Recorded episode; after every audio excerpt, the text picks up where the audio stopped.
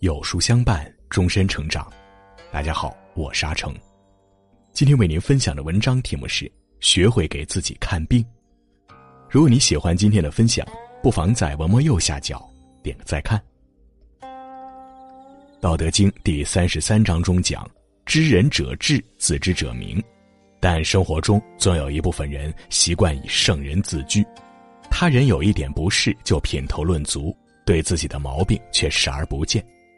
众生皆非完美，每个人难免都会犯错，不要总盯着别人的缺点，学会从自己身上找原因，学会给自己看病，审视自己，才能够真正的认识自己。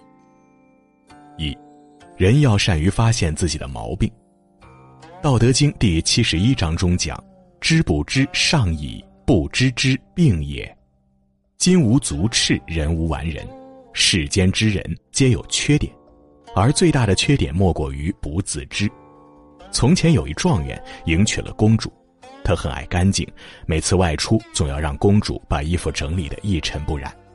一日，他起草了一份奏折，准备进京面圣，怎料在穿衣之时看到官帽上有一泥点，顿时大怒。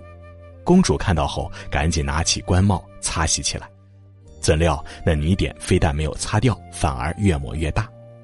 眼看就到了出发的时间。官员没办法，只好戴着有泥点的帽子进京。出发时还在不停的埋怨公主。见到皇上后，他准备交给皇上自己的奏折，怎料一摸口袋，发现刚才出门时一心只想着官帽上泥点的事，忘了带奏折了。最后皇上看他上奏含糊不清，以为在戏弄自己，龙颜大怒，将他官降三品。将官回家后，他将所有的怒气都抛向公主。而公主不忍屈辱，连夜进京向皇上告状。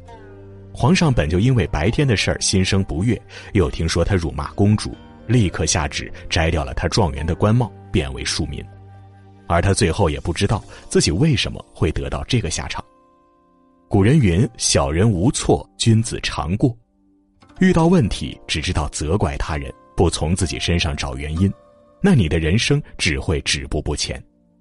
只有反躬自省，善于发现自己的毛病，并积极去改变，才能成为更好的自己。二，看到自己言行上的病。《道德经》第五章中讲：“多言数穷，不如守中。”老子告诉我们要管住自己的嘴，言多必失。人们常说“病从口入，祸从口出”，很多人说话总是口无遮拦，从不顾及他人的感受。殊不知，这样不仅会伤害到他人，也会招惹是非。从前有一道童，性格暴躁，其他师兄弟都不喜欢他。道长看到后，下山买了一包钉子，回来后告诉小道童说：“下次你再发脾气的时候，就在房间门上钉一颗钉子。”小道童答应了道长的要求，当天就在房门上钉了三十颗钉子。这时，他也意识到了自己的问题，开始努力改正。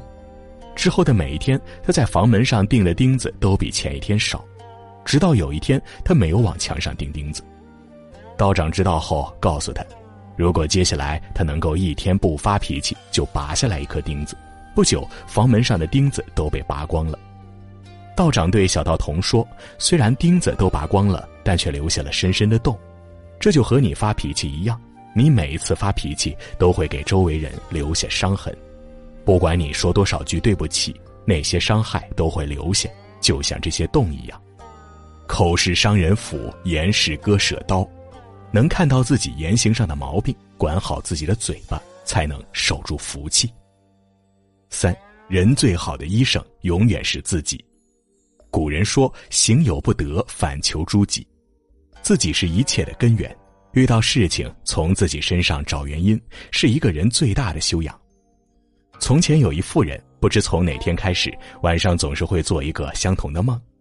在梦中，妇人站在一个铁笼前边，铁笼中漆黑一片，但却不停的发出刺耳的叫声。妇人每次都壮胆靠近铁笼，但每次都在快要靠近时被叫声惊醒。久而久之，妇人的身体每况愈下，于是家人带他来到山上的道观中寻求道长的帮助。道长听完事情原委后。给了妇人一把钥匙，告诉他：“那梦中的铁笼上有一把锁，你用这钥匙打开锁，你的身体自然会好。当晚，妇人听了道长的建议，拿着钥匙靠近了铁笼。这次那叫声没有了，但妇人靠近铁笼时，发现铁笼中关着的都是自己憎恨之人。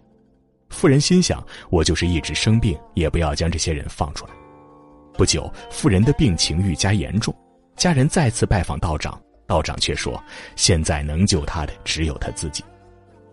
家人将道长的话说给了妇人，妇人听后决心用钥匙打开铁笼。当晚，妇人走进铁笼，打开了锁。铁笼顷刻间消失，所有人蜂拥而出，而在人群最后有一黑影，走近一看，竟然就是他自己。人活于世，最了解自己的是自己，而最好的医生也是自己。